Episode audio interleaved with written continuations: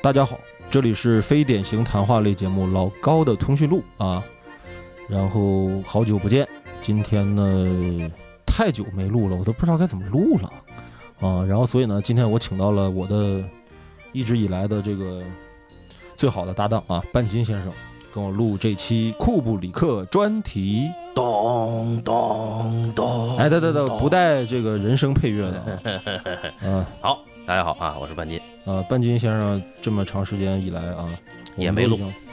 这个就是这节目是像我们之前说过那样啊，就是他不会不不做了。但是问题是，可能因为种种原因的话，我们的更新频率啊，我们暂时先不给它定一个嗯标准，然后也不定一个线。然后呢，还关注我们的朋友们，感谢大家。如果还能听到这期节目，并且还在关注我们是否有更新的朋友，你一定你们会在等待一段时间之后，会有一点惊喜。哎哎惊吓式更新，对，然后呢，所以说就是，呃，废话不多说了啊，这期的主题就是还是我之前一直没有结束的库布里克专题。嗯，然后呢，今天我们聊这部电影叫做《发条城》啊，《Clockwork Orange》啊，这个电影。然后呢，这个片子呢，其实有很多朋友就是一直以来就是一直在催更嘛，催更的朋友们，其实我们很感谢大家，对吧？很多人都说，那老高什么时候聊聊《发条城》啊？这个电影其实，呃，对于我们的影响，包括对于这个很多催更的朋友来说的话，很重要。大家特别期待我们怎么聊聊这个电影啊？这个电影其实应该来来讲的话，之前我我跟大家说过，算是这个库布里克被誉为是后世的，呃，被定义为是所谓未来三部曲当中的，其实按时间顺序来讲的话是最后一部，嗯因为第一部是一九六四年的这个《奇爱博士》嗯，第二部是一九六八年的《二零零一漫游太空》，嗯哼，等到一九七一年，这部呃《发条城》成为这所谓的未来三部曲的这个收官之作，啊，这个《发条城》这个电影很有意思啊，就是我是说这话得有将近快二十年前吧，就是我决定去从事电影专业，并且喜欢电影之后，就买了很多电影杂志嘛，嗯当时就有很多的这个呃电影杂志就开始宣传这个电影，呃，听名字很有趣啊，叫发条城，有的译为发条橘子，对，还有译为机械城、机械橘子，反正就很多这种译法。然后呢，关键问题是名字奇怪，它被归为什么分类呢？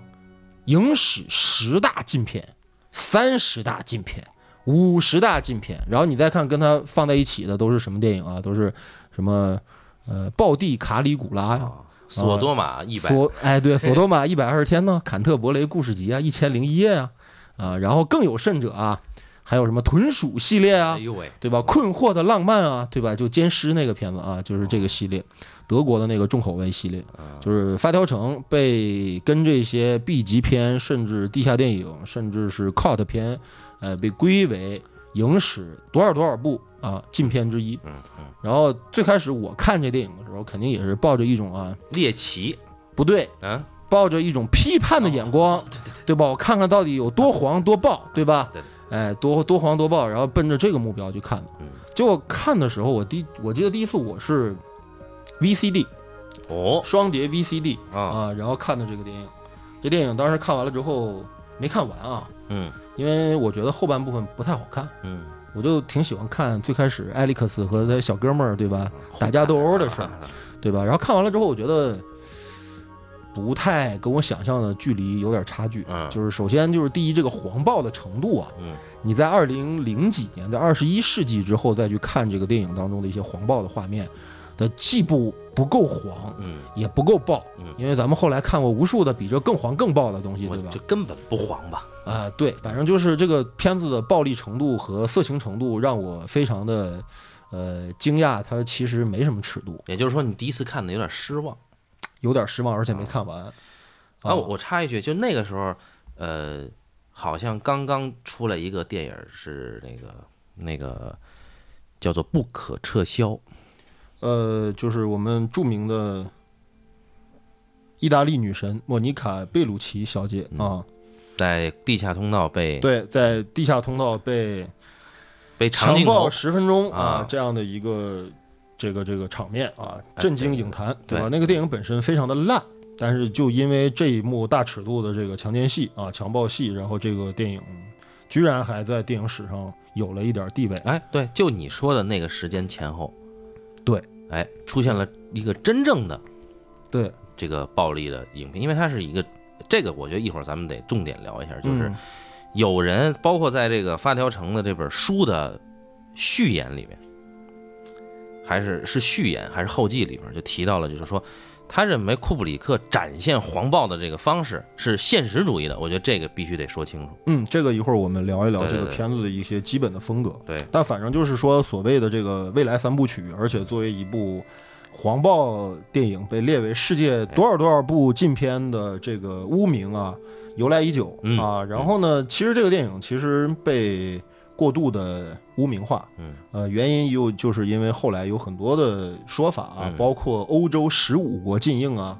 包括库布里克这电影在英国小范围上映之后，收到了大量的恐吓信和这种勒索信啊，然后迫不得已，他将英国方面的拷贝全部销毁啊，也没有销毁啊，反正自己给封存了。嗯，然后但是由于这个片子的主资方仍然是美国华纳影业，嗯，这片子在美国也顺利上映，然后在欧洲呢好像是法国顺利上映。大家知道法国的院线尺度还是比较大的啊，嗯就刚才我说的多少多少部禁片啊，很多都在法国能够顺利上映 啊，但是在欧洲一些相对宗教保守的国家里面，这电影受到了强烈的抵制。嗯，呃，主要的一个原因，我觉得可能还不完全是黄暴的内容，嗯主要可能这电影当中还有涉及到对于宗教的。呃，蔑视和对于宗教的这种形象的一些歪曲或者一些嗯不尊重，嗯啊，可能是因为这些原因，所以这电影被被大家群起而攻之啊，嗯对吧？一直骂到了今天，然后结果后来可能库布里克去世，先生去世了之后，这电影被英国在封杀了将近三十年的时间啊，有的人说是二十五年，有的人说二十八年啊，但是记记载就是我们约等于三十年啊，三十年时个时间之后呢，大家在重新审视这个电影的时候，会觉得这个电影其实有着非常强烈的现代性啊，就跟老库的电影、其他电影一样，虽然手法很古典，虽然拍法甚至有点老旧，虽然用了大量的古典音乐，虽然整个的画面的气质，包括影片的节奏还是比较老的，但是这个电影的整个的呃时代性，包括它的这种主题的超前性，嗯呃，仍然是我们铭记它的理由啊。这些话已经车轱辘话已经被无数的媒体和评论说了。嗯呃然后呢，其实我们也不绕弯子，对吧？我直接想问问半斤先生，嗯你再重新在时隔若干年之后再看这电影之后，你的观感是什么样的？呃，我觉得这个也也得有快二十年了，在这之间就没看过，因为第一次看就是很呃很有名儿嘛，这个片子。嗯，刚刚你作为一个一喜欢看电影的人入门的时候，呃，有些片子绕不过去。对，就比如说这个，嗯对吧，然后看了以后就多少看不懂多少大禁片？对，哎就是什么，反正看不懂，就就是觉得也没觉得暴力，就觉得那个音乐挺怪的。嗯嗯有些场面很怪。对，有些场面就是场景啊很怪，嗯但是现在重新看了以后呢，我就是因为最近前一段时间呃接了一个零散的兼职工作，就是就给某电影节的创投去做初评，嘿就呦，其中嗯，我怎么就轮不到这种工作呢？啊不这种民工活儿，这肯定得是找我这种人干嘛。一天要看很多个剧本。对，就是嗯其中有一个很有意思，他他他他就是他用他的他反正他自己阐释他的这个东西，说是维特根斯坦的逻辑和语言方面的东西不。是什么是有一个作哦剧作剧品本的对对对作者他这么说，是吧？对对，当然他这个尝试很有意思啊，但他不太不太懂得怎么样去真的去诠释一个电影和语言的这个逻辑关系。然后我刚才看到这个，就是就突然就想到了，呃，我一直以来我我不太认同库布里克是一个所谓的大师，就是就是我们这个称谓是一个被泛化了的称谓啊，因为因为什么呢？因为他没有一个风格标签嘛，就是在我这儿啊，嗯，但是后来我发现，就最近一段时间，就是比如说，就你开了库布里克专题以后，我开始想这个问题，尤其是在昨天晚上看过《发条城》之后，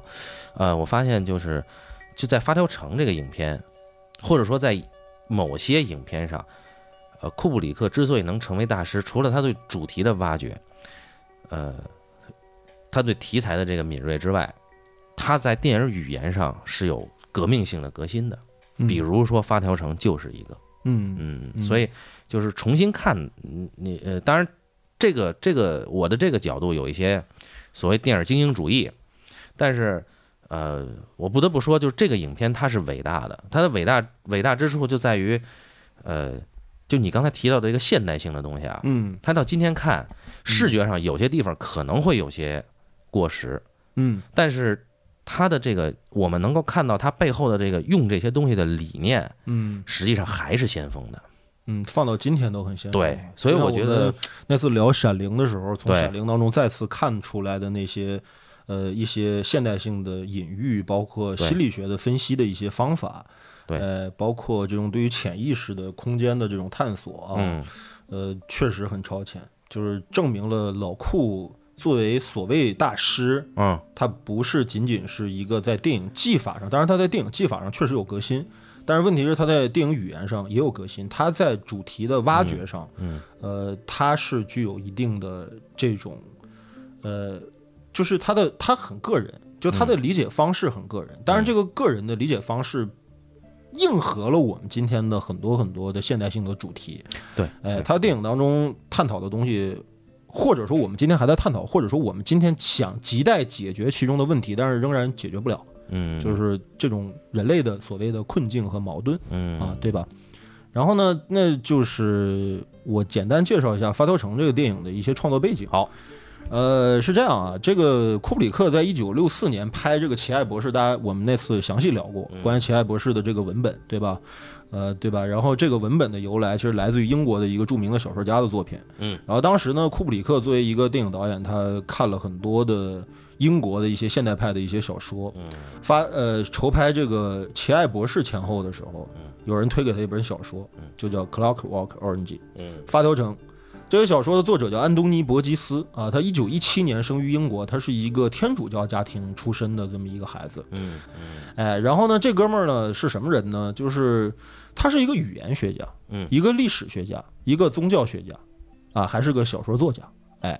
在这个六十年代，也就是差不多在库布里克看到这个《发条城》原著的时候，这本小说刚刚出版。嗯，呃，由于安东尼·伯吉斯的作品在中文领域内被翻译的文本比较少，所以我们没有办法看到他的一些独特的一些东西，啊、看到他的其他的作品，对这个人有一个全面的一个认识。但是我们知道他有这么一件，呃，有这么一段一一桩往事吧，就是说他的妻子，也就安东尼·伯吉斯先生的爱人，呃，就是可能是被人奸污了。哦，啊、被人强暴了，就是在什么情况下，在什么具体的情况下，呃，是一个什么样的一个事发经过，我们我没有没有查到具体的细节，嗯，但这个事儿是据说是确确凿的。然后呢，那么结果安东尼·伯吉斯就依据这个事件产生的灵感，写下了《法特城》这个小说。嗯因为大家知道，就把自己的家里人，对吧？亲这个亲人遭遇这样的事情的话，可能会给当事人造成巨大的心理伤害。呃，如果是我们作为作者的话，不小心经历了这样的事儿的话，我们可能很多年之后很难走出这个事件给你带来的一个阴影。呃，我不知道他在他内心当中，在安东尼·伯吉斯先生的内心当中，他到底是怎么面对这个事件。但是我们从《发条城》这个小说当中，能够看出来，他对于这件事情的思考本身超越了对于这件事情得给他带来的这样的一个，呃，仅仅简简单单是一种社会的，呃。犯罪、社会的这种暴力事件带给人的个体的这种伤害的这种阵痛的这样的一种浅层次的一种叙述，嗯，对吧？说白了就是说，呃，我的亲人被伤害了啊、被犯罪分子伤害了，我痛恨，嗯呃，对吧？就是或者说我就是我非常痛恨这个犯罪分子的恶劣行径，呃，我不知道如何弥合我对于亲人的这样的一种伤害的这样的一种。啊、一种一种处理吧，或者一种态度吧，就是这是一种，我觉得是一种浅层次的一种处理，嗯，哎，一种思考嗯。但是他在这个事件当中，我觉得他开始思考罪恶本身的真正含义是什么，或者说犯罪行为本身的含义是什么。嗯哎，他开始思考这个问题，所以他写了这本小说。当然，我没有查到就是他究竟他爱人是不是呃真正被一伙的所谓的就像片中埃里克斯这样的一伙未成年人啊嗯，未成年人伤害的不能确定。但是他把目光投向了未成年人犯罪嗯，这个角度，以及啊关于体制罪恶和个人罪恶的这样的一个问题上。啊。然后这个小说当中呢，他用了一种新式的语言，对吧？叫 Nagis 还叫什么？就是他是一个语言学家嘛，我刚才说了，他比较精通英语啊，包括俄语啊，包括欧洲的一些北欧的一些小小国的一些语言。嗯，所以说他在这个电影当中自创了一种语言体系。所以说，其实大家仔细如果看这个电影的时候，你会比较惊异于。艾利克斯的很多台词，他说的既不是英语，也不是俄语，也不是，反正是一种奇怪的语言。这是语言学家们经常爱干的事儿，比如说我们著名的 J.J. 托尔金，对吧？写《魔戒》系列的作者也自创了很多种语言，什么矮人语啊，什么精灵语啊，对吧？就是一些文人的癖好。反正就是这本小说被库布里克发现了之后，库布里克觉得这小说最开始他觉他不是很喜欢，嗯，就他觉得这个小说，呃，就是库布里克，别人说库布里克没看懂这个小说，可能是不是因为太忙？但后来他还是决定投拍这个题材，嗯，因为他觉得这个电影有一些引起了他兴趣的点，嗯哎，然后这个作品呢，就以两百万两百万美元的成本啊，应该比较它的二零零一漫游太空和后来的巴里林登来比的话，巴里林登有三千万美元的投资，哦，就是一个极其小的一个制作。我们今天从实际效果上能够看出来，这个电影是一个低成本的一个独立电影啊，是这么一个作品。然后呢，这个片子拍完了之后就震惊了英国和世界的影坛啊，嗯 很多人没有在真正意义上的，因为它毕竟虽然是一个小成本、低成本的独立电影，它但是它毕竟的出品方是一个美国的八大的一个龙头的一个出品出品公司，它肯定是一个地上的电影，是一个 A 类制作啊，或者它不是 B 级片。嗯，哎，所以说这样一个电影当中看到片中的这些画面的时候，当时震惊了全世界。呃，没有人想过它尺度有这么的大，所以说一直被列为十大禁片的理由就是这样的。因为介于录这期节目，我跟半斤都看了伯吉斯这篇小说，然后这也是伯吉斯到目前为止仅有的三本中文小说当中的其中最早被翻译和译制的一一本，啊，它是译林出版社啊，译林出版社在九十年代就引进了这本小说啊，我们今天还可以看到的这个版本仍然是译林的这个版本啊，有兴趣的朋友可以看一下这本小说啊，嗯、啊，伯吉斯，我我就是说，在这本小说原著小说的那个序言的时候啊，那个有人就就分析过，就是伯吉斯他还是一个奥古斯丁派的天主教徒，然后，呃，而且他有一个教友，就是著名的大作家格雷厄姆·格林，然后格雷厄姆·格林也也写了一部你刚才说的青少年犯罪题材，就是知名者名的布莱顿硬糖嘛。啊，然后但是他们两个是不一样的，他们两个对于善恶这种这种东西不一样。嗯，我们也能看到，就是在在这里面，伯吉斯他也没有完全摒弃天主教的一些一些教义啊，比如说人人性的原罪啊，人人性会倾向于作恶的这种原罪，以及这里面的一个呃神父的角色啊，这待会儿咱们再可以再聊这个人。嗯啊，然后，呃，就是，呃，伯吉斯在他自己的阐述啊，他大概是一九六一年写的这本书，嗯然后他是在就当时他为了谋生，在十四个月里连写了五部小说，我操，其中就有这个。嗯那这个是怎么怎么来的呢？他在他是参加过二战的，他一九四五年呢，他从军队退役，在伦敦啊老伦敦一个酒馆里边，他听过一个老头儿说过一句话，说这个某个人说这傻逼就像发条城一样奇怪，就是 queer 啊，嗯就是酷儿的那个 queer。嗯然后这个，但是这个 queer 在首先是一个脑子不正常的意思啊，后来嗯就这二十年来，他一直这个词就没有没有就在他的脑海里被抹掉，他就一直反复出现这个词，包括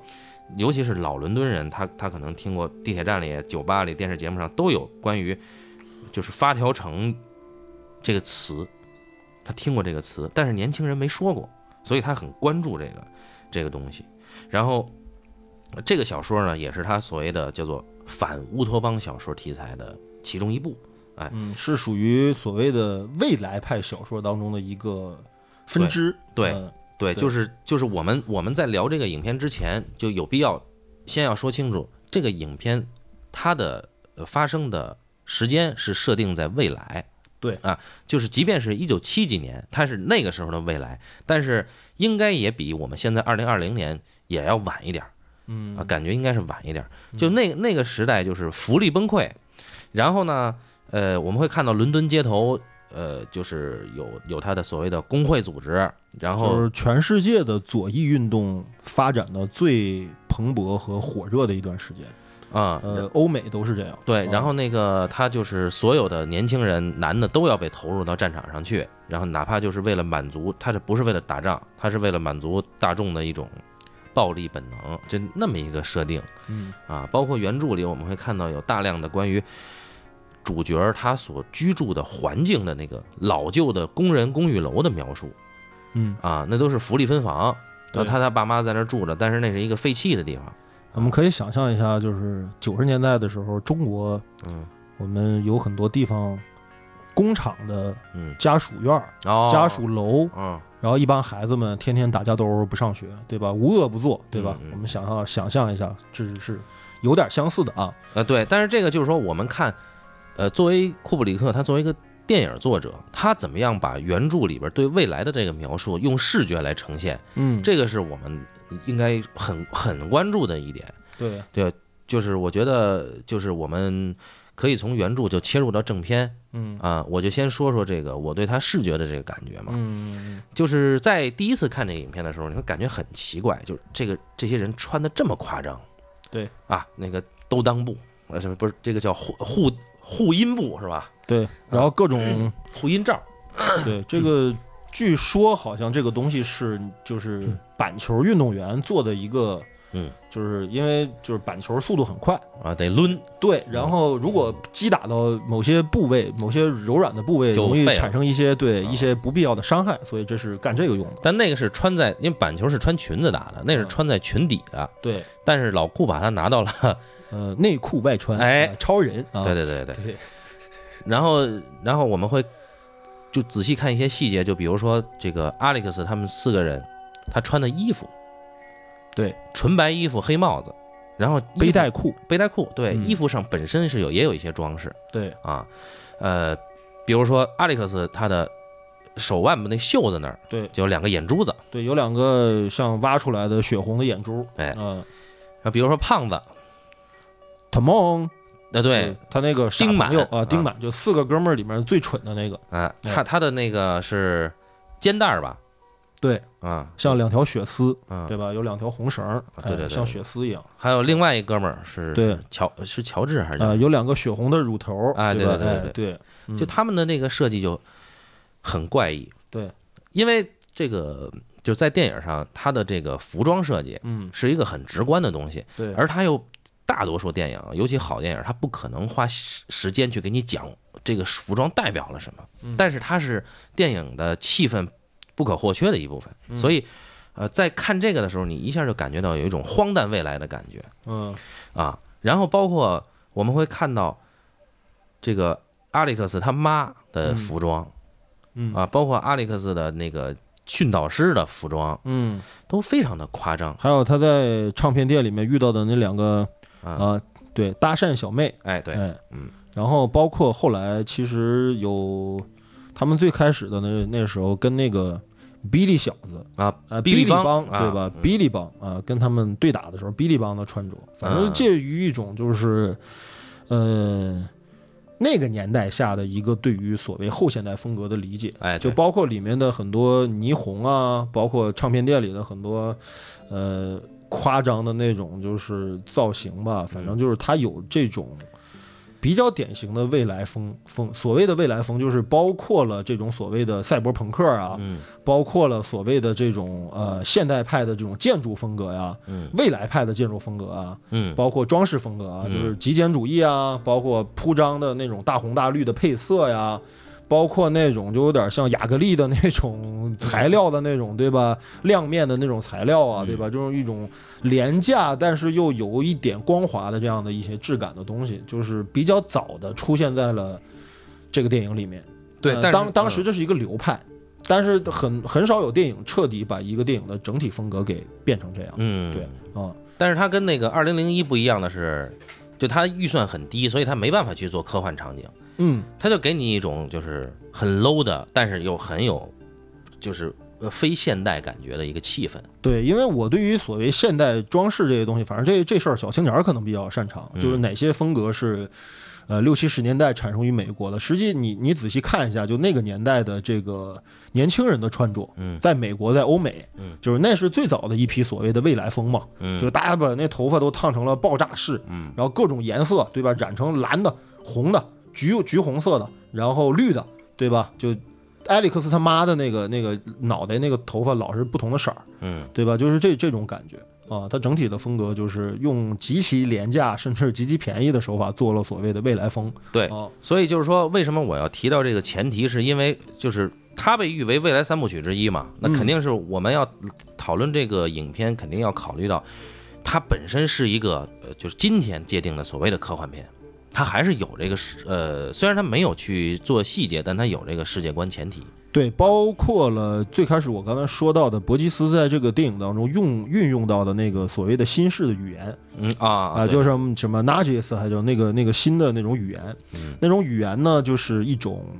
呃，为什么用这个语言写成这本小说？嗯包括老库也用了这个小说当中的这个原文嗯来给埃利克斯设计台词，啊原因就是因为伯吉斯的意思就是说，如果我这个小说当中用的是七十年代真正啊六十年代嗯，他写写的时候是六十年代，当时真正的呃英伦英伦就是英国的这种年轻的底层的小痞子说的那些黑话、脏话、俚语的话，嗯那很快这个东西会过时。嗯对吧？很快这个东西会过时，因为流行语、俚语现在就像现在的网络语言一样，很快就会过时。他说：“我想探讨一种未来的方式，这样的话可以跟现在的时空极大的区别开，然后这个东西可能会形成一种所谓的一种未来风格。哎，这个也很有趣，就是说，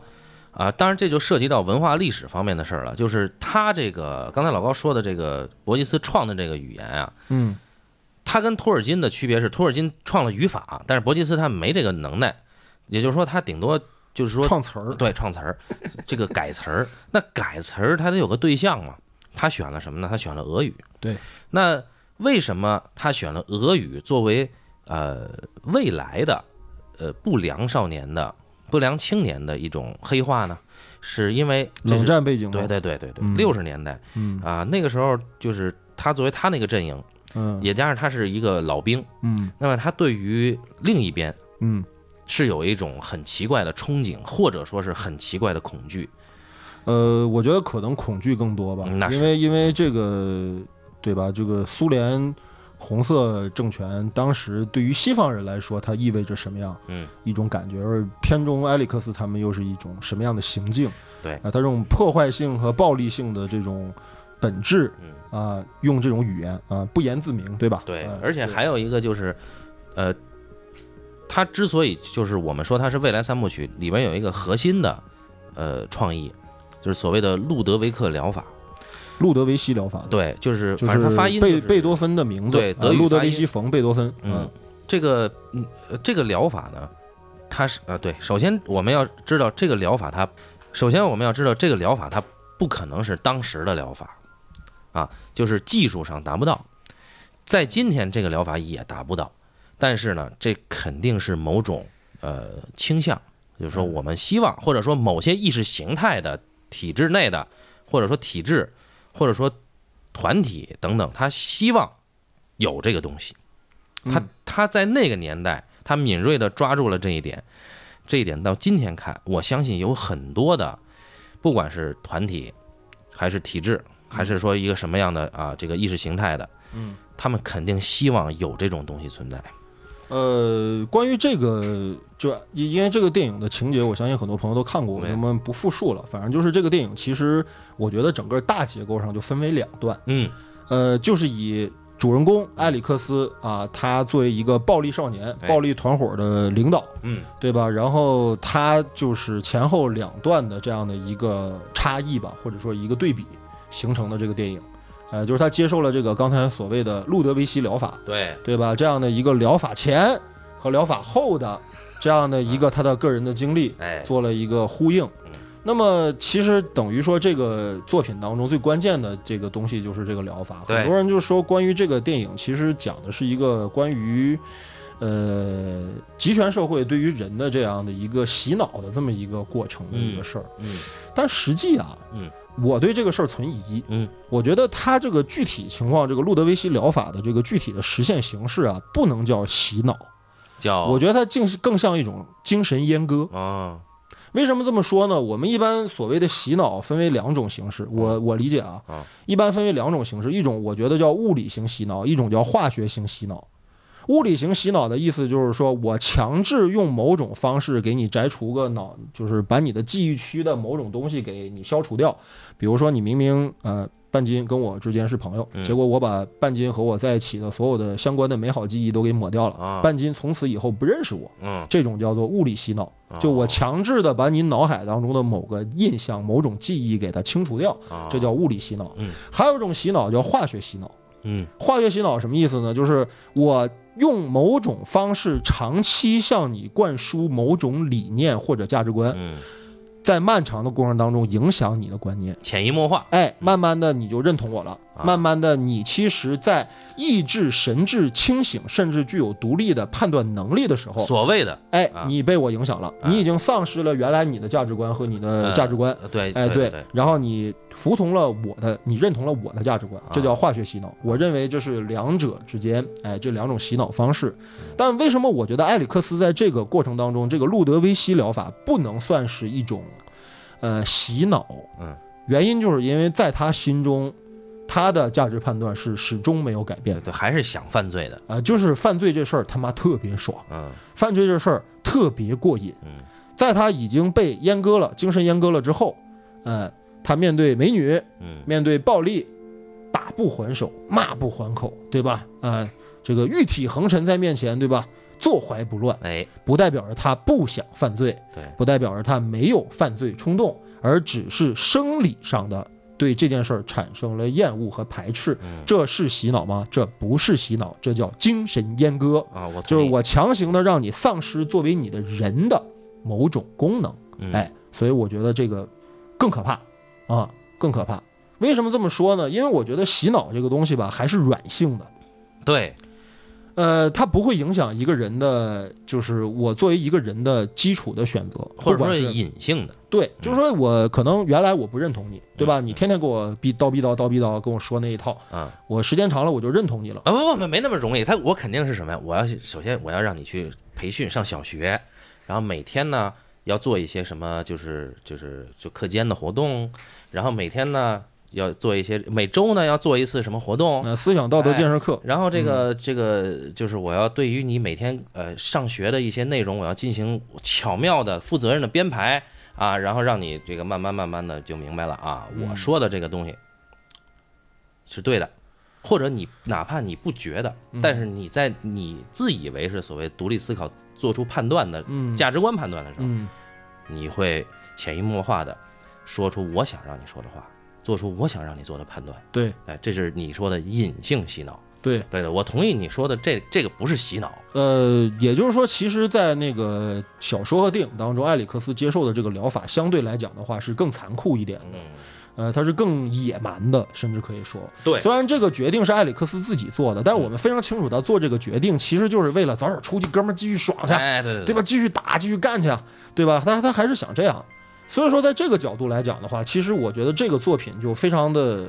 呃，也可以说严肃，也可以说可怕了啊。原因就是因为什么呢？他没有把主人公塑造成为一个所谓的善良的、具有道德直觉的一个社会人，嗯对吧？因为一般情况，我们老说那句话，就是一个伟大的作者或者一个伟大的作品，他不讨论道德问题。嗯嗯因为道德问题没有什么好讨论的。嗯，因为我以后如果有机会聊到这个纳博科夫的这个《洛丽塔》，嗯呃，我非常坚定的认为《洛丽塔》不是一部道德小说。嗯同样，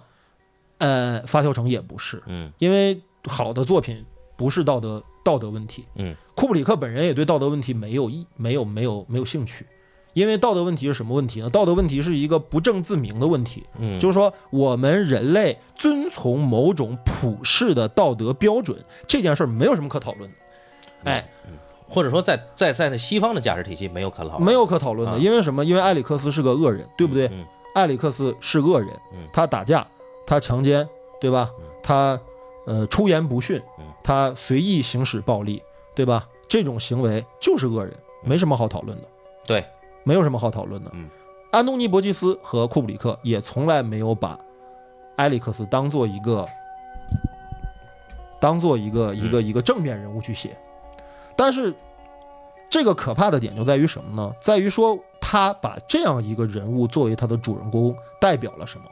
代表了什么？代表了什么？嗯，代表了在一种可以具备自由选择权、选择的这样的一种可能性的嗯嗯情况下，嗯一个人能够行使的最基本的、最原始的人类欲望，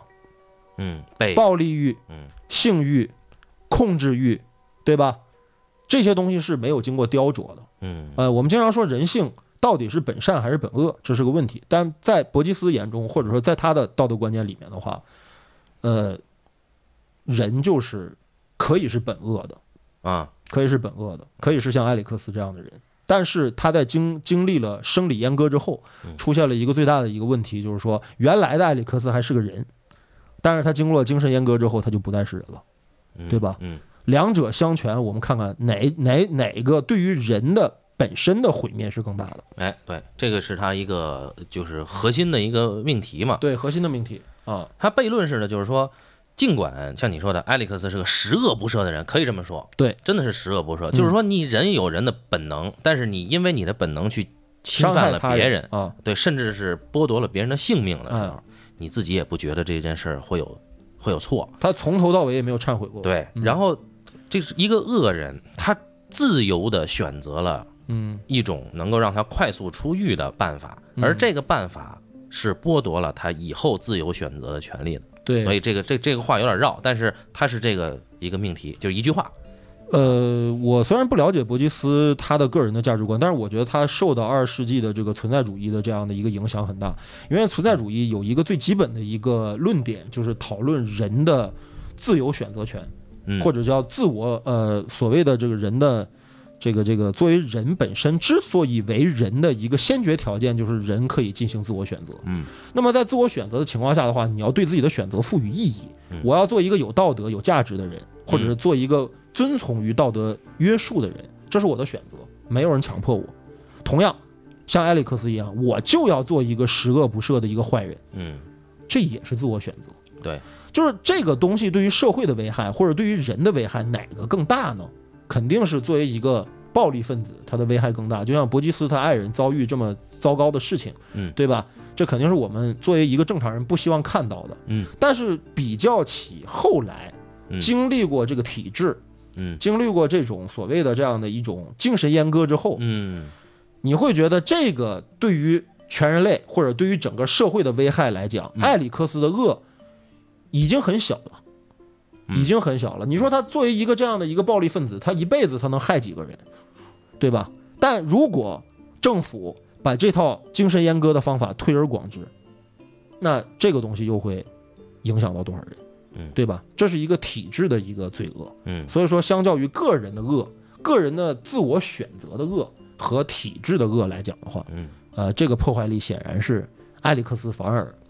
哎，哎，反而没有没有那么对社会的危害没有你们想象那么大，嗯，对吧？这是一个其实我觉得是一个当时提出来也很惊世骇俗，到今天提出来也很惊世骇俗的一个观点。呃，就是呃，他，当然我们说这么多，我的意思绝对不是我提倡所谓的，呃，这个这个暴力行为对或者是这种罪恶的行为，嗯，不是这个意思。对但是我只是说这个电影的主 题，对，就是人的基本权利。你哪怕你是一个十恶不赦的罪犯，那么你要不要给他？呃，就是接下来是他自由忏悔，或者他不忏悔，这都是他作为人的选择。对但是你剥夺了他的那个某种能力之后啊，就他就不存在这个选择了。那他还是不是人呢？嗯，明显我们看到埃里克斯后半段就不是人了，啊，对，对那这只是一个，就就是说，它是一个夸张的手法，描述了未来英国是这样的啊，然后然后这种意识形态倾向，它它和他选的那个俄语变体也有关系啊，嗯然后，但是我们不能简单的狭隘的就认为，呃，这个东西就能够说未来就是这么处理的，但是我们可以把它泛化，就是说剥夺了所谓人的自由选择的这种事情，未必是往你身体里边推，每天打一针，未必是一定每天强迫你看这些暴力片子嗯，啊，而还有很多其他的我们看不见一或些者我软软性的啊对对一些方 法，对我们看不见或者我们根本就没有意识到的，已经习惯了的形式，对这个已经在发生了。所以在这个七十年代啊，六十年代，六十年代这个伯吉斯的这个呃这个这个世界观里，包括库布里克把它改编成电影的这个这个核心命题里面，嗯实际上它的未来的点，未来在这儿。嗯对，它呃而就像你说，它是一个政府正在进行实验的一个，对象，哎，就是说我找一部分人，嗯如果牛逼，我嗯接接下来我就要杜绝社会犯罪率，没有，我把这些人全改造了。这个东西它取决于你的一个政府行为的一个合法性前提，就是我作为一个，尤其是这个电影当中那个对吧，那个道貌岸然的那个参议员对吧，那个国会议员部长，对部长啊嗯对吧，那也是议员级别的，对对对，对吧？那那那部长说了，说那现在我要上马了，我现在要往上走了。嗯对那对对我的政绩是什么？我的政绩绝对是带来这个事儿，嗯就是社会犯罪率彻底改造、对净化对邪恶、十恶不赦的犯罪嗯分子这样的一个行为。他选了埃里克斯这种不知悔改、嗯，这种人性本身就极恶的这样的存在作为他的阉割对象。哎对对对，哎，这个简直就是他的，我操，简直是就不能，就是简直是这是多么牛逼的一个政绩。对对对对对，对吧？这是一个简直可以绝对让他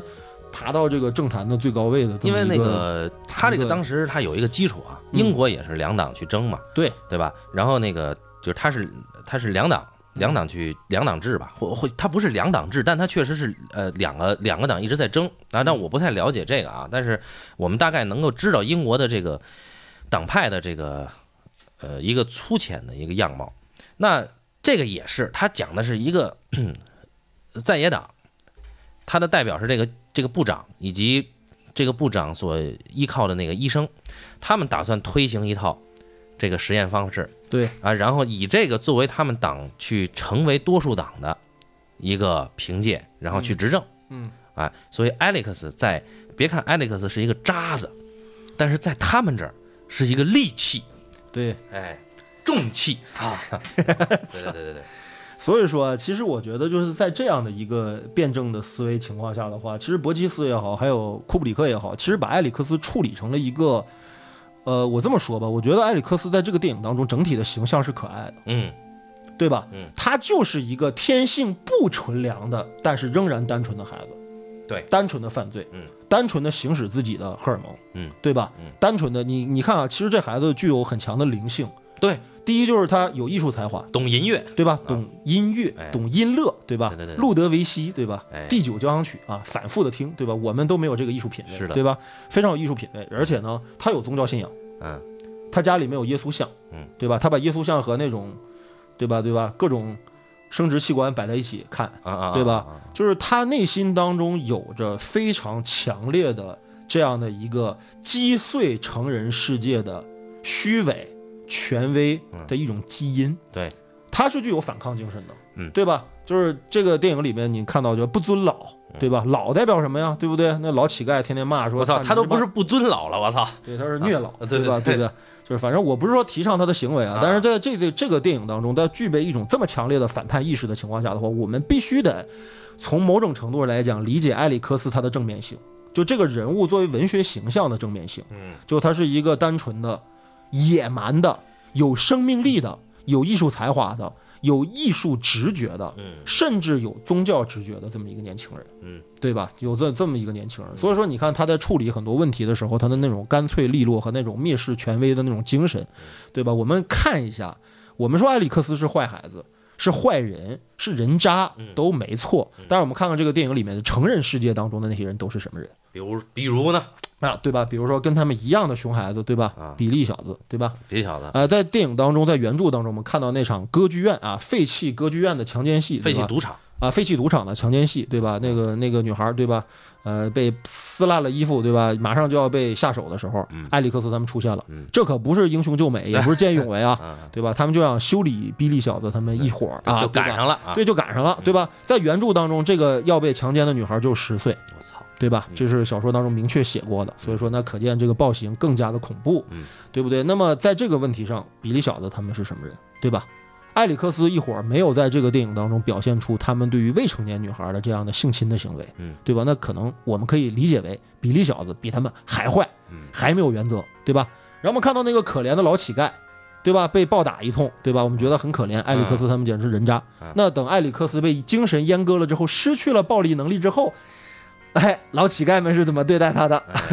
哎老乞丐是怎么对待他的？然后我们再看埃里克斯的父母，嗯对吧？这对父母之没有责任心，没有这个这个这个啊，这个这个存在感到什么程度，对吧？埃里克斯作为他们的唯一的孩子，他们给这个孩子有爱吗？有关心吗？有引导吗？有教化吗？Nothing，嗯，对吧？就放养嗯，对吧？就是反正你就作呗，哎，作到进了监狱之后，我们换换个儿子呗， 对吧？我操，到最后认了个干儿子，对吧？然后把埃里克斯原来的地位给取消了，就是这个孩子没有得到这个社会一丁点的正面教育。对，他本性是恶，但是这个社会赋予他什么了吗？这个社会难道真正去关心过他吗？或者真正度化过他吗？没有，对吧？嗯。然后我们再看很多人，比如说老作家，对吧？老作家和他的红衣紧身裤老婆，对吧？这一段我觉得就影射了，或者说伯吉斯在写的时候，我觉得强烈有他的个人的这样的一个印记在里面。就一个老作家和他的妻子，对吧？嗯？被一伙儿年轻人啊入室啊打砸抢，对吧？嗯，然后把老婆还给强奸了啊，甚至还是轮奸，对吧？这么可怕的罪行，呃，这个老作家最后又是如何对待埃里克斯的？他把埃里克斯当成了他们左翼的一个棋子和一张牌，对吧？嗯就是老头儿觉得我操，我是一个这个自由派的作家，嗯我得推崇自由，对吧？这个年轻人啊，对我造成了这么大的伤害，嗯，对吧？结果他用了我觉得是最残忍的方式来报复这个年轻人，嗯，对吧？不是把他杀掉，也不是把他虐杀，这太容易了。我让我摧毁你的精神，嗯，嗯对 吧？这个这个这个方法难道很人道吗？对吧？很正义吗？对吧？就是所有的这些东西，这个社会仍然是以暴制暴，仍然是权威啊、在压压榨少数人，在压榨边缘人的这么一个社会群像。对哎，所以埃里克斯其实他恶，但是我们看看成年人的世界是不是更恶，体制是不是更恶，对吧？人心是不是更恶啊？包括思想，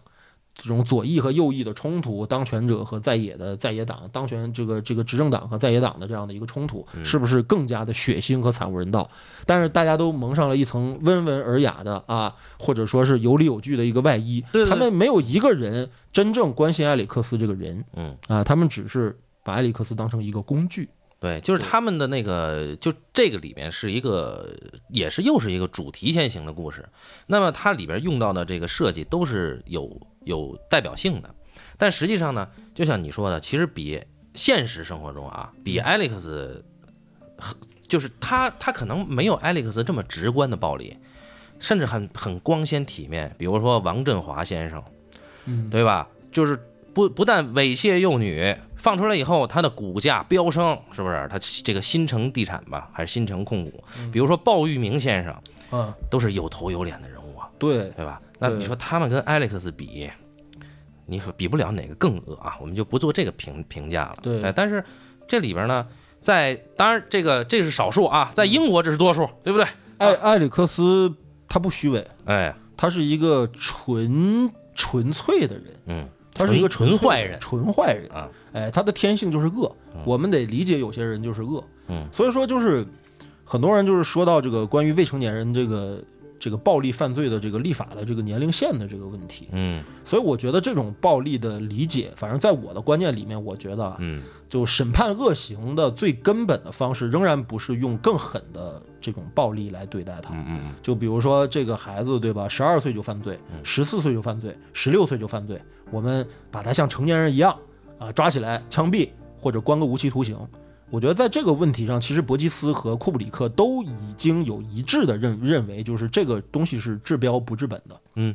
没有用，嗯，哎，这个社会本身的暴力结构，这种呃这种这种所谓的这样的这种弱肉强食的一种社会法则，嗯，在现代的这个所谓的衣冠楚楚、光鲜的这样的一个社会当中，仍然呃这个屡见不鲜，对吧？嗯就是我们可以看到，从埃里克斯身上看到很多很多熊孩子的犯罪行为，比如说李李公子，对吧？嗯哦李李叉叉、哦哦坑爹第一，我有冲锋枪啊，，对对对对对，就是他不是干的那个事儿，跟埃里克斯他们没有任何区别，嗯，对吧？然后呢，政府用更暴力的方式对待了他，对吧？然嗯后等到这孩子很很多年之后，家里再花点钱再给他弄出来了之后，我不相信他会有被改变的可能。他倒没有用更暴力的方式对待他，其实他挺舒服，应该就是，呃，你看啊，就就相比这这个电影里边给你这个所谓的这个路德维希疗法和蹲传统的蹲监狱疗法，嗯这两个呢，蹲监狱是有限的限制你的自由。也就是说，在监狱里边，你还是能看见就是骚扰 Alex 的其他的那个老狱头，嗯，嗯对？吧？就是在里边老一头就经常这个给艾利克斯骚扰他，是吧？嗯，哎，这些人还是自由的，只不过他被限制了自由空间，哎，对你只能在这一个天井里边自由，对，你只能说在这个这个去布道日的时候，你在底下骚扰艾利克斯，这是自由的。但是那个疗法就你你所有的自由就都没了对啊，对，对，所以就是，呃，某种意义上讲啊，呃，传统的监狱的疗法相对还人道一点，在这个影片里面，呃，是是吧？对。当然有有人说这个话，就说埃里克斯他本身后来被被被洗洗脑也好，被精神阉割也好，实际上是他自己的选择。嗯，对吧？对实际上是他自己的选择，嗯就是他决定要这么做。嗯但实际上你发现，这是他作为一个，呃，一个弱者，嗯他向这个强权的这样的一个机器挑战的这个过程。嗯就是你不是有这套体制吗？嗯你不是有这个规则吗？我利用这个规则，我获得我自己想要的。对，只不过他失败了。呃，他肯定失败，嗯因为他是弱者，他是社会边缘人，嗯他是一个没有爱、没有教养、没有文化的一个暴力少年。嗯对吧？就是这种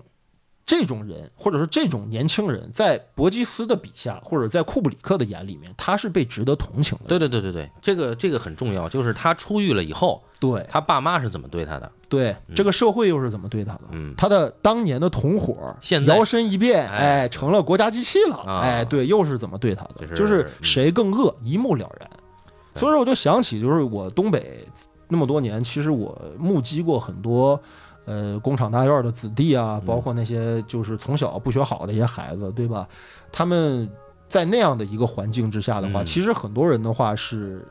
就是他们的自我选择是选择堕落的。啊，就是说选择呃这个打架斗殴啊、偷鸡摸狗啊，啊，对吧？呃，耍流氓啊，对吧？这样的结，甚至很早的时候，还不到二十岁，在未成年的时候就结成了这种黑恶性质的这种团伙，嗯在当年是非常常见的。嗯但是我能特别确定一点，就是这些孩子们，就这些选择了为恶的、与恶为伍的孩子们，不一定每一个人都很清醒的意识到，在社会身份上我是什么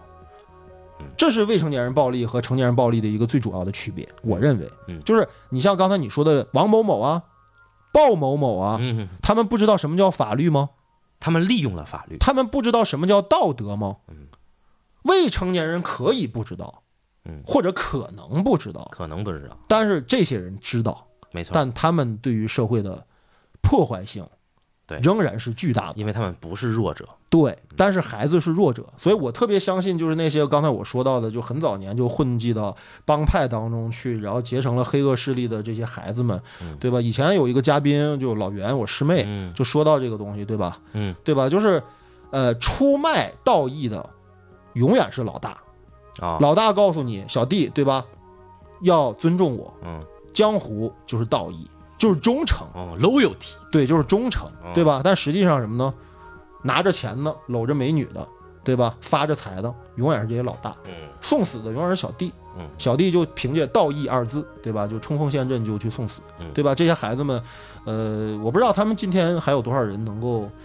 呃，健康的活在这个世界上啊，但是这些人年轻年轻轻的打架斗殴，被人弄死了，被人扎死了，然后，呃，在监狱里面受尽凌辱啊，嗯对吧？然后到最后被放出来了之后，没钱没文化，嗯呃没有社会地位，对吧？没有社会身份，到最后大概率出来之后继续犯罪。嗯，哎，对，这个影片也说了这个事儿，哎，哎，嗯，那是不是还要让他们出来以后继续犯罪呢？那不如我们来个痛快哎，的，不如我们来给他们阉掉，啊啊哎对吧？精神阉割，哎，让他失去犯罪能力对啊，对。所以说，我们看到就是在路德维希疗法的给埃里克斯看的所有的一个视频的这个过程当中，这个暴力行为是逐渐升级的，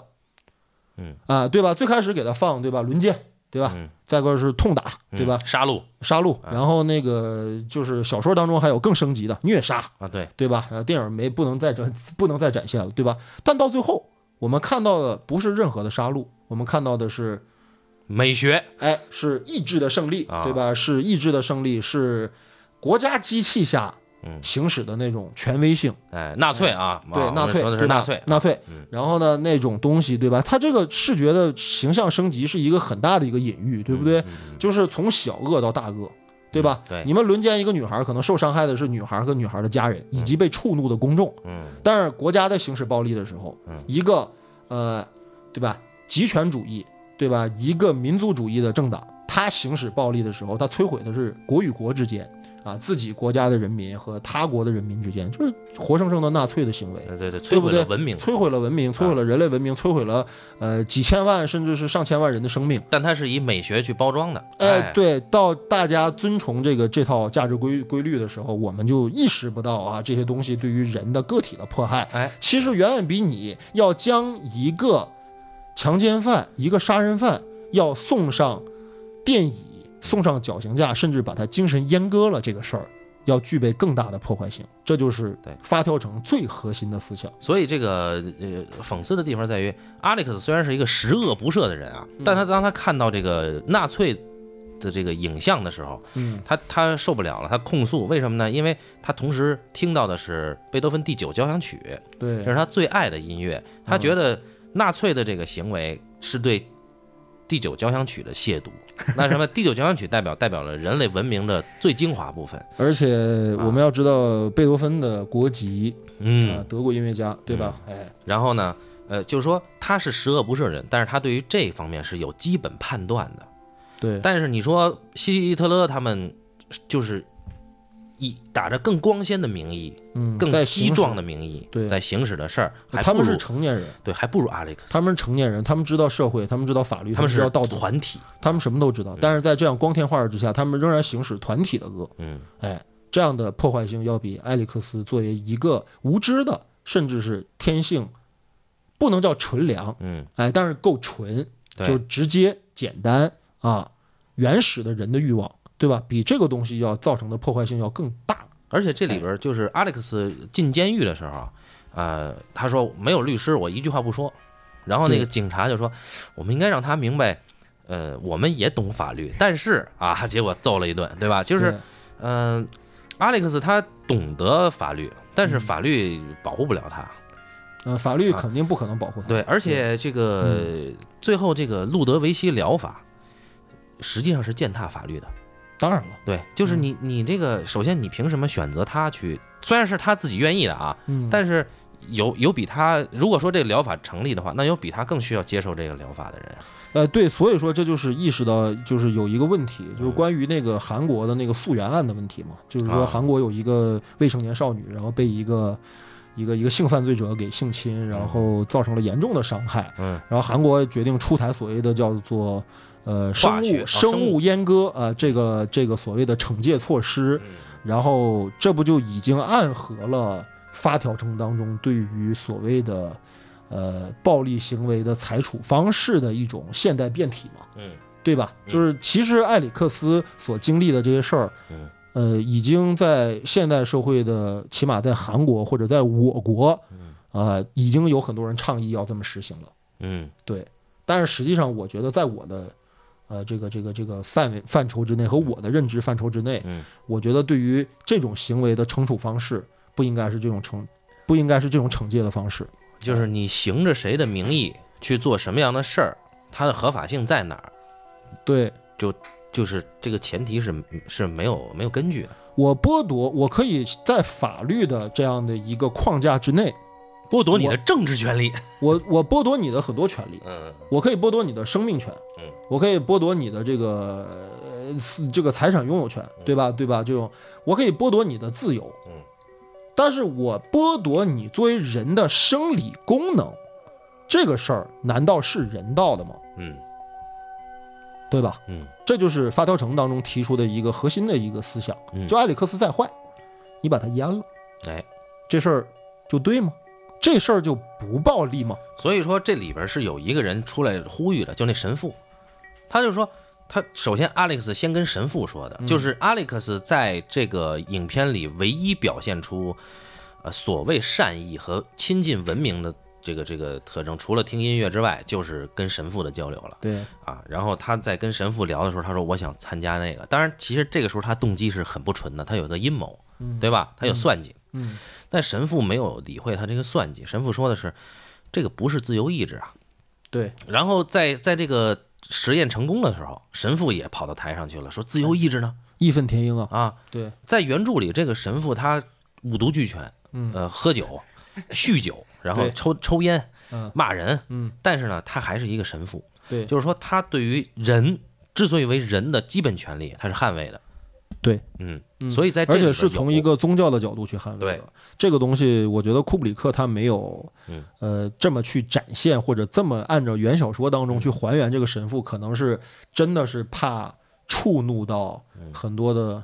宗教团体。嗯，就是说这个电影本身就已经饱含争议。嗯你再在当这这个电影当中又这么去刻画宗教人员，嗯，这是不是问题更大？嗯，对吧？他可能在这个问题上还是怂了，或者说还是不敢去这么做。但是实际上，原小说是有一点反讽的，就这嗯个。这个这个神父他如此的不遵从所谓的社会道德，或者是所谓的社会赋予一个神职人员的这么一个形象，啊，但恰恰他是真正具有人性良知的人。对，哎，他知道这个埃里克斯正在被体制驯化，而且是用极端残忍的手段来做的。嗯，呃，实际上是摧毁了他作为人的基本权利。嗯，对吧？做作为人的基本权利。对，但库布里克他在视觉上啊，在视觉上他给了这个神父一种，呃，一一种一种就是逐渐渐弱的一个视觉视视觉出场。就一开始神父是在监狱里面布道，那那就是一帮底下人都在干嘛呢？调戏艾利克斯是吧？或者说这对对个这个放屁啊啊。后来呢，就是在呃光鲜人物，比如说部长。比如说这个典狱长、州长嗯面前，医生哎，嗯医生面前，神父那个说话没人理他，因为这事儿已经完了，我们成功了。神父上台疾呼，他就像小丑一样，就像之前那他跟之前那几个演员没区别。那当然了，体制如果要是胜利的话，那谁还在乎道道义和良知呢？嗯对吧？就是纳粹党是人民选出来的，大家不要忘了这个前提，嗯，对吧？哎，所以就是哎哎对哎，西方啊，哎，好，这个就是在命题上啊，呃，其实发条城是一个很清楚、再清楚不过的一个命题了。然后，呃，就是说关于这个影片后来产生了非常多的争议，嗯，嗯，就是他说这部影片是教唆犯，然后我其实想想聊这个，就是说，呃，包括我们父辈啊，有很多人他持一种观点，他说什么呢？他说为什么会有强奸犯存在？嗯，因为有色情电影。对，哎，我觉得这个要要要说一说，呃，但是我们都起码清楚的知道一个基本的前提，就是对于强奸这种古老的犯罪来讲，嗯它比强奸电影，呃，它比色情电影的历史可悠久太多，了，对吧？有没有电影的时候，大家都会强奸，嗯对吧？这个这个就是完全是一个本末倒置的一个，我觉得只要具备一点基本判断能力的人，都应嗯该在这个问题上不会有怀疑。呃，哎其实不是，就是说，因为有很多时候常识啊，常识是被掩盖或是或者说常识是被扭曲的，所以在很多人看来，他们的所谓常识和判断，实际上已经偏离了常识。呃，就是说不能因为我们人类当中具备某种典型，就将这种典型行为理解为是其他人效仿或者说是激化这个事情的对象。对，首先那个刚才老高也也介绍了，就是这个影片上映以后，嗯库布里克及其家人受到了死亡威胁收到了 N 多封恐吓信，啊，我杀你全家什么之类的，对对对有的是宗教团体，有的是卫道士，有的是，呃，号称是所谓受害者家属。啊哎，然后呢，有些到后面就说说这个是发，呃，官方媒体就会说说说某一件案案案呃某比如强奸案是一个发条城式的犯罪，还有一些出现了就是有一些犯罪分子效仿发条城服饰，就穿着他们的衣服去犯案，嗯，那么就有很多人就开始攻击库布里克以及这个发条城这部影片。那这真的就是，嗯，这即便是在这是在英国呀，这个里面有一个很重要的一个时代背景，嗯你刚才提到了，就是关于在六七十年代的时候，整个欧美世界的这种强烈的这种左翼浪潮，嗯就是这种底层啊，包括这个无业游民啊哎，包括左翼青年啊嗯，包括以这个电影当中表现的这个作家为代表的所谓的这样的左翼知识分子啊，嗯他们要展开一系列的暴力的、激进的社会活动。嗯哎，但是就是在伯吉斯眼里和在库布里克眼里，嗯这种行为本身和埃里克斯企图利用这个体制当中的漏洞，嗯获得自己所要的权益，嗯所谓的权益啊的行为是一样的。嗯，就是你不可能获得胜利嗯，就你的行为越暴力越激进，反而政府越有更大的理由去将你绳之以法。嗯哎，就是就有一个问题，就是我操，我在维护社会稳定啊，嗯你们这帮人不稳定啊，对，对不对啊？就那个作家对吧，都已经被埃里克斯打得瘫痪在床了，到最后你看旁白不是旁白，就那个部长不说了吗？嗯那伙子人已经被我们全都拿下了啊啊对啊，对对对吧？哎，都我们全都拿下了，但是你小伙子，啊你是我们要团结的对象 啊，对吧？ 哎，对吧？就是他们不能承认说埃里克斯的所有的遭遇都是他们的行为导致的后果。嗯哎，他们要把埃里克斯从一个反面典型树立成为一个正面的典型，嗯对吧？埃里克斯仍然是工具，但是天真的他以为自己已经与最高权力阶层握手言和了，哎。到最后，埃里克斯还沉浸在对吧嗯对天堂的幻想之中，就是今后哥们儿成了公众人物，那还不是我操，嗯，对吧？最后那个镜头啊，讽讽讽刺的意味很强，对吧？嗯他跟部长两个人，对吧？像哥们儿一样，对吧？哎搂在一起，对吧？脑海当中幻想出来他天堂一样的画面，对吧？自己步入上流社会，对吧？哎，这都是很可笑的一种行为。也就是埃里克斯绝对是这个体制之内的牺牲品嗯，而且我们在历史当中看到了无数这样的被牺牲掉的这样的年轻人。嗯哎，他们以为他们通过自己的狡猾、自己的暴力、自己的手段，能够获得哎真正的这个社会的尊重啊和认可，包括能够得到别人的注意，挑战权威啊，嗯挑战现行的司法或者现现有的这个道德秩序嗯，呃，但是是失败的，呃，他们都付出了惨重的代价。对啊，对，那么我我们就说这个影片啊，就就是不管是西方还是哪儿，在他的民众的愚蠢是共通的，就他会谴责这个影片，就是增加了犯罪的可能性。其实，呃然后关键是库布里克真的就把这个影片给收回了嗯，啊，就是你看库布里克这么牛逼的一个人，因为他生活在英国，哎，他为了避免更大的这个舆论的风波，嗯将这个电影在英国的拷贝和发行权，嗯取取缔了，对取消了，对这个是他跟那个华纳高层讨论的结果。嗯，呃，反正这电影预算也不高，哎，哎，然后呢，但是这个电影呢，就是在英国，对吧？给我和家人造成了很大的困扰。待不下去了，对，所以说那这个我们两害相权，对吧？把这电影先封封掉吧，对吧？所以说，其实后来很多人看这个电影，其实是通过北美发行的 DVD 啊和录像带的方式，第一次看到这个电影。嗯，哎啊，当然更多的人是通过我们伟大的这个，呃，就是这个碟贩，是吧？看到这个电影，对吧？啊对对然然后这个就是说这个事儿，就是这个影片带来的这个效应啊，呃，它影响了库布里克，它对于库布里克是一种打击，然后它也开了一个一个不好的头儿，就是就让大家去谴责艺术作品，然后而不是去真的去反思人性和犯罪本身。因为这个艺术作品摆在这儿就是假的，太容易谴责了，嗯，对吧？对，啊，所以就是我们看那个资料，这个主演讲了一个故事嘛，说希区柯克啊，在记者会上被人问说有一个人是这个犯罪的，他看了你的呃对 face c a l 啊，对对对，对这个这惊魂记，我们对他看了这个他去犯案的，然后希区柯克他他绝顶聪明，他当时就说，那这个人犯案之前喝没喝牛奶啊，啊对吧？所以。嗯，就是，呃反正我们就会发现啊，这个不只是社会民众，嗯我们在这个小说的原著，嗯那就是译林版的原著，嗯它的前言里面，嗯这个前言作者嗯也说过，不是小说作者，前言作者说说这个库布里克在前半部分嗯，展现暴力的形式用的是现实主义手法，啊我觉得这个也是一个常识错误。呃，这个我觉得就是《发条城》里面的暴力场面是非常具有创造性的。对，就是因为咱们一般情况下说讨论暴力场面在电影当中的这样的刻画和描写啊，嗯一般分为两种，嗯一种就是极度写实的，哎，对吧？刚才你说的不可撤销，哎，对吧？就莫妮卡贝鲁奇那那段儿，虽对然吧？拍的很傻逼，呃，拍的很差，但是问题是暴力程度很强，对他吧这是写实这的，是写实风格哎，对吧？还有一种风格是什么呢？是猫和老鼠那种风格，嗯就极度的夸张和非写实。嗯，就是各种，其实《猫和老鼠》很暴力，对，那里面的行为非常的暴力嗯，对吧？各种伤人、致残、致死的一 些行为，对吧？但是由于哎动画的展现形式，我们觉得它很卡通，它不不不是真的暴力，嗯，它这个暴力程没度错被消解了。没错，我觉得《发条城》的暴力场面将两者结合的非常好。就嗯它作为写实程度的话，我们能够看出到明显的这种暴力的侵犯感。对，我确实觉得很可怕，尤其嗯最开始的时候，他第一次我第一次看的时候，他们打那个老乞丐，嗯然后比利小子他们强奸女孩儿，嗯然后包括埃里克斯一伙儿，他们去作家家里面去轮奸作家妻子，嗯，这几场戏，我觉得确实是暴力程度是很强的，嗯就是它是真的暴力，嗯，但问题是，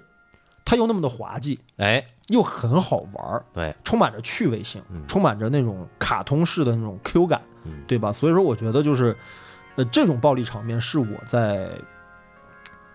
在在电影当中，其实我觉得比较罕见的。嗯，就老库这么拍，前无古人因为我啊们后面看到过所谓什么暴力美学嘛，比如说吴宇森导演啊比如说杜琪峰导演，对啊，还有这个很多很多对啊，比如每三呃三池崇史啊，对，啊，嗯、嗯这个种本进也，哎嗯，他们的这些这个暴力美学，其实，在发条城之前也没也没也没好到哪儿去。就是说，你当你看了发条城，你说啊，其实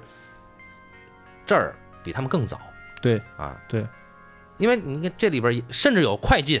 对吧？啊，也有升格，有这些对吧技这些技法啊，从技术角度来讲的话，它没有多新，对，但问题是就是这么拍嗯，还是绝无仅有。哎，但是我们会发现，其实库布里克他用的是真的是用呃讽刺或者批判的手法去展现暴力的，对，尽管它是暴力，但是反观现在就是我们小时候看惯的，比如说《喋血双雄》，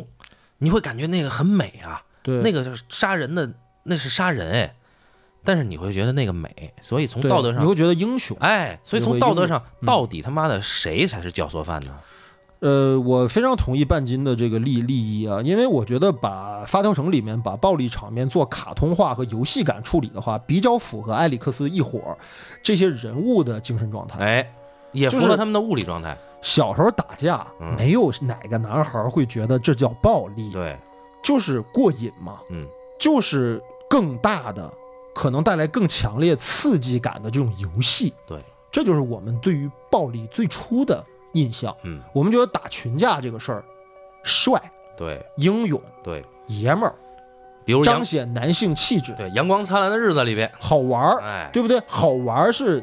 年轻人、小孩子他的前提。这这这个小说当中，埃里克斯一伙的年纪很小的嗯，十三四岁、十四五岁的年轻人。对吧？当然，你不可能真的找这个年龄段的男生来演这个电影，对吧？嗯所以，整个从视觉呈现上来讲的话，我们看到的就是成年人嗯。但别忘了，嗯埃里克斯一伙就是半大小子，嗯就是年轻人，而且丁丁满和亨利，对吧？就他们那两个最后被国家机器收编了的啊那两个小哥们儿，嗯也在台词当中明确说到，我们长大了之后，嗯，哎，因为埃里克斯不已经蹲了好几年了嘛，对对吧？被放出来了，对吧？呃呃，我们长大了之后就报考了警察学校，啊我对们吧？是哎体面人，哎，我们现在现在现在是警察，哎对不对？哎，我们现在收拾你更加理所应当 了哈，对吧？哎，当时挨过挨你的揍，对吧？这回我要变本加厉的还给你。嗯，对吧？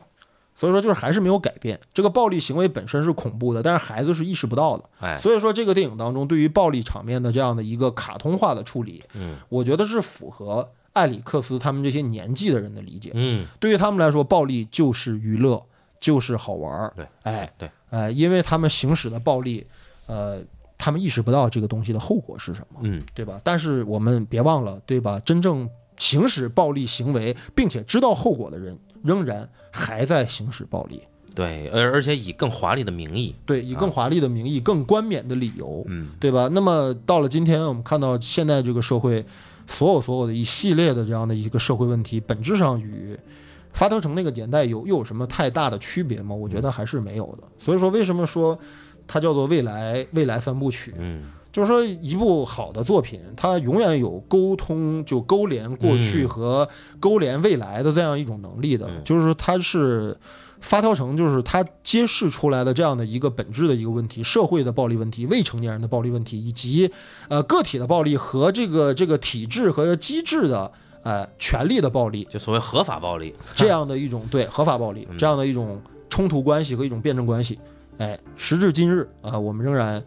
呃，处处感觉到这个东西对于我们现实生活造成的这种影响。对，就是嗯就是我我还想说的就是，大家对这个判断啊，嗯就所谓常识判断，对，以我们的常识去想，你像英国，嗯嗯，呃也是文明的发源地之一了嗯啊，就是就是现代文明的发源地之一了。对，那他们的媒体甚至他们的专业都会认都会以所谓的现实主义去概括老库的这种拍摄手法，嗯，那实际上这是一个常识错误。不是，我就然后说，我这意，我刚才说那意思就是说，之前的电影当中啊，嗯，没有这么拍暴力的，对所以他们就觉得这写实了。，对，但问题在于什么呢？问题在于就是说，历史会去给这个就是乱用词的人一种审判 嘛。那包括就是所谓的影评，影评人，嗯，那你你这个对于一个影片，你能不能相对慎重或者尽可能尽到专业职责的去下一个论断，这很很重要。嗯，这很重要。当然，就是再怎么说，这个呃，库布里克这个《发条城》还是得到这个纽约影评人协会的大奖的啊。对，这个协会还是呃也就是证明了影评人存在的意义啊。他我啊，我们这儿也有影评人协会啊。嗯对对对，这个我们就不说了啊。然后就是，嗯，我觉得，我觉得就是，呃，《发条城》这个电影，我觉得在库布里克的所有的作品当中，它属于整个的叙事啊主题，嗯，呃，都非常的鲜明，甚至说可以说很浅显的一个啊作对对品。对，简单，哎，就我们，就我们聊这个电影，其实没有做太多的功课，可以这么说吧？也不能这么说吧，咱们也看呃，了很也多啊资料也做了很多的功课，但是问题是我们觉得聊这个电影并没有那么难，啊，对，没有像聊《闪灵》聊这种它的表意系统很复杂，甚至是呃特别不明确对嗯对的。对这对对，样的电影那么难，《发条城》还是一个从形式到内容到表达，它其实非常清晰的一嗯个电影。嗯，哎，但是我觉得就是库布里克和安东尼·伯吉斯他们都没有在这个作品当中所谓卖关子，哎，就是把对一个所谓的文学性的这么一个呃东西扔出来，然后让大家猜吧，对吧？你不知道你在说什么，嗯不是这样的，他说的非常清晰。对，只不过为什么还有很多人到了今天理解不了这部电影呢？呃，对，对吧？哎，理解不了这部电影，甚至在当年就理解不了这个电影在说什么呢这个，？这个没办对法，吧？难道他在美化犯罪吗？嗯，难在难道他在美化埃里克斯吗？对呃吧，这个也要有一个，就是相对也要客观的说，就一开始我们也不理解，呃但是后来我对们经过某种学习理解了。呃，在二十年前，我肯定不可能理解这个电影。对但是到今天了之之后，我觉得他用了一种非常在当年非常先锋的手段，用那么低廉的一个价格，嗯，拍出了这么诡异的、这么风格化的、这么具有鲜明的主题表述的，而且具有未来性、具有现代性的这么一个主题的这样一个故事，我觉得很了不起。而确且实很我了不我起我就想说一下，就是我们之前跟一吨聊过一个影片叫《公民露丝》啊，《公民露丝》的它的那个前提命题，故事前提命题嗯跟这个发条城是有有有有继承性的，就是公民露丝也是在美国的左派和右派之间被利用的一个渣子。对一这个一个社会边缘人，对，对阿历克斯也是，对，只不过就是发条城的艺术成就大，而公民露丝他在剧作上他的他的更工整嗯，啊，库布里克他已经超越了剧作这点东西了，对，嗯，也就是露丝吧，其实她跟埃里克斯的一个很大的区别在于，露丝还有一个本身的身份是她是女性，嗯，她不太可能采取埃里克斯这样的一个极端的暴力行径与这个社会或者与所谓的道德和司法来对抗的这么一个过程。嗯，呃，后来有很多人的评论当中，我看到就是这么多年啊，看到的说埃里克斯这个人身上具有一些神性和英雄主义色彩。我当时就懵了，你知道吧？就是我操，我说这什么意思啊，对吧？这么一个渣子，你说他是英雄，说他具有神性，啊，但是我现在其实慢慢理解了这种评论的角度，其实他的说法可能很激进，但是一个凭借自己的作为一个人的基本的自由选择权的这么一个人，向整个社会机制、向司法结构开火的人，他怎么就不具备英雄主义色彩呢？对呃，我觉得吧，就是说这个去分析一部影片啊，啊，呃，度得掌握 好。像这个你刚才提到这个观点嗯啊，他就想多了，因为他不是他自己选择说我要去挑战，不是，他是想要满足自己那点儿花花肠子。对对，所以他主观上他不是一个英雄对，他可能他甚至他客观上也没有起到英雄的作用。但只不他过我们可以哀婉，一个渣子，又一次被利用了啊！对，因为我我们看到太多的人过度阐释，然后又有太多的人就是停留在肤浅的表面去理解一部影片。但是我觉得，就无论如何，半斤八两提供了一个视角，就是我们给一个最恰当的度，哎在这个所这个有影评领域，我们给了一个最恰当的度，呃，今天今天这个是老高的通讯录啊，不是半斤八八两。啊对 anyway，两，其实一样一样一样。对对对，所以就是说，这个影片就像你说的，它，它它它提供的这个东西，它是一个有历史意义的东西，嗯啊嗯，不过时。对，嗯，呃，那今天基本上关于这个电影的话题我们就聊的差不多了。哎所以就是最后结结结语啊，我们用那个男主角马尔康姆这个受采访的时候，他说过，他说，呃，任何人如果演过这么一部影片，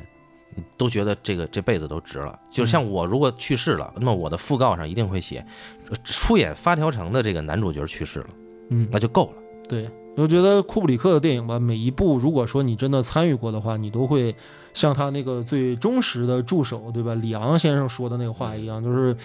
你是会被写进历史的人。嗯，呃，这就是作为老库的电影的这个，我们放到今天再去聊它的一个基本的一个意义，就是，呃，我们可以用电影去讲一个人的故事，嗯讲一群人的故事嗯，但是你能不能把主题拔高到全人类嗯，或者整个人类社会的一些痼疾啊，嗯一些顽疾，对吧？一些根本的一些冲突和一些永久意义上的具有戏剧性的这样的一个冲突，呃，能不能理解人和人之间的本质在哪儿？所以我觉得这就是大师和所谓的普通的商业片或者故事片导演的一个特别大的区别。就是关于库布里克是不是大师这事儿，我们没有必要讨论，没对吧必要他确实是大师。呃嗯，我要我补充一下啊，就是说这个发条城的这个呃情节设定啊，它还是很符合，就哪怕它是呃它是一个更大意义上的犯罪，对于小犯罪的一一种戕害哈，但它还是符合了西方的一个基本的价值精神，叫做契约精神。嗯，也就是说，包括公民露丝，就是说我同意跟你做交易了，对但是你最后你也你也兑现了，因为是我我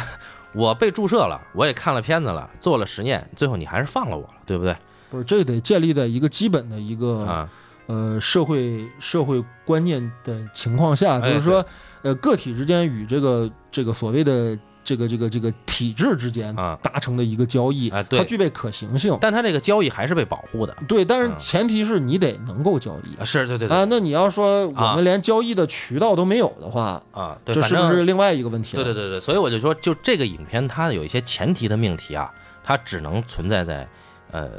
某些文化背景下，嗯啊，对，就别的就我就觉得不用补充了，反正我的我忘了说这一点，嗯。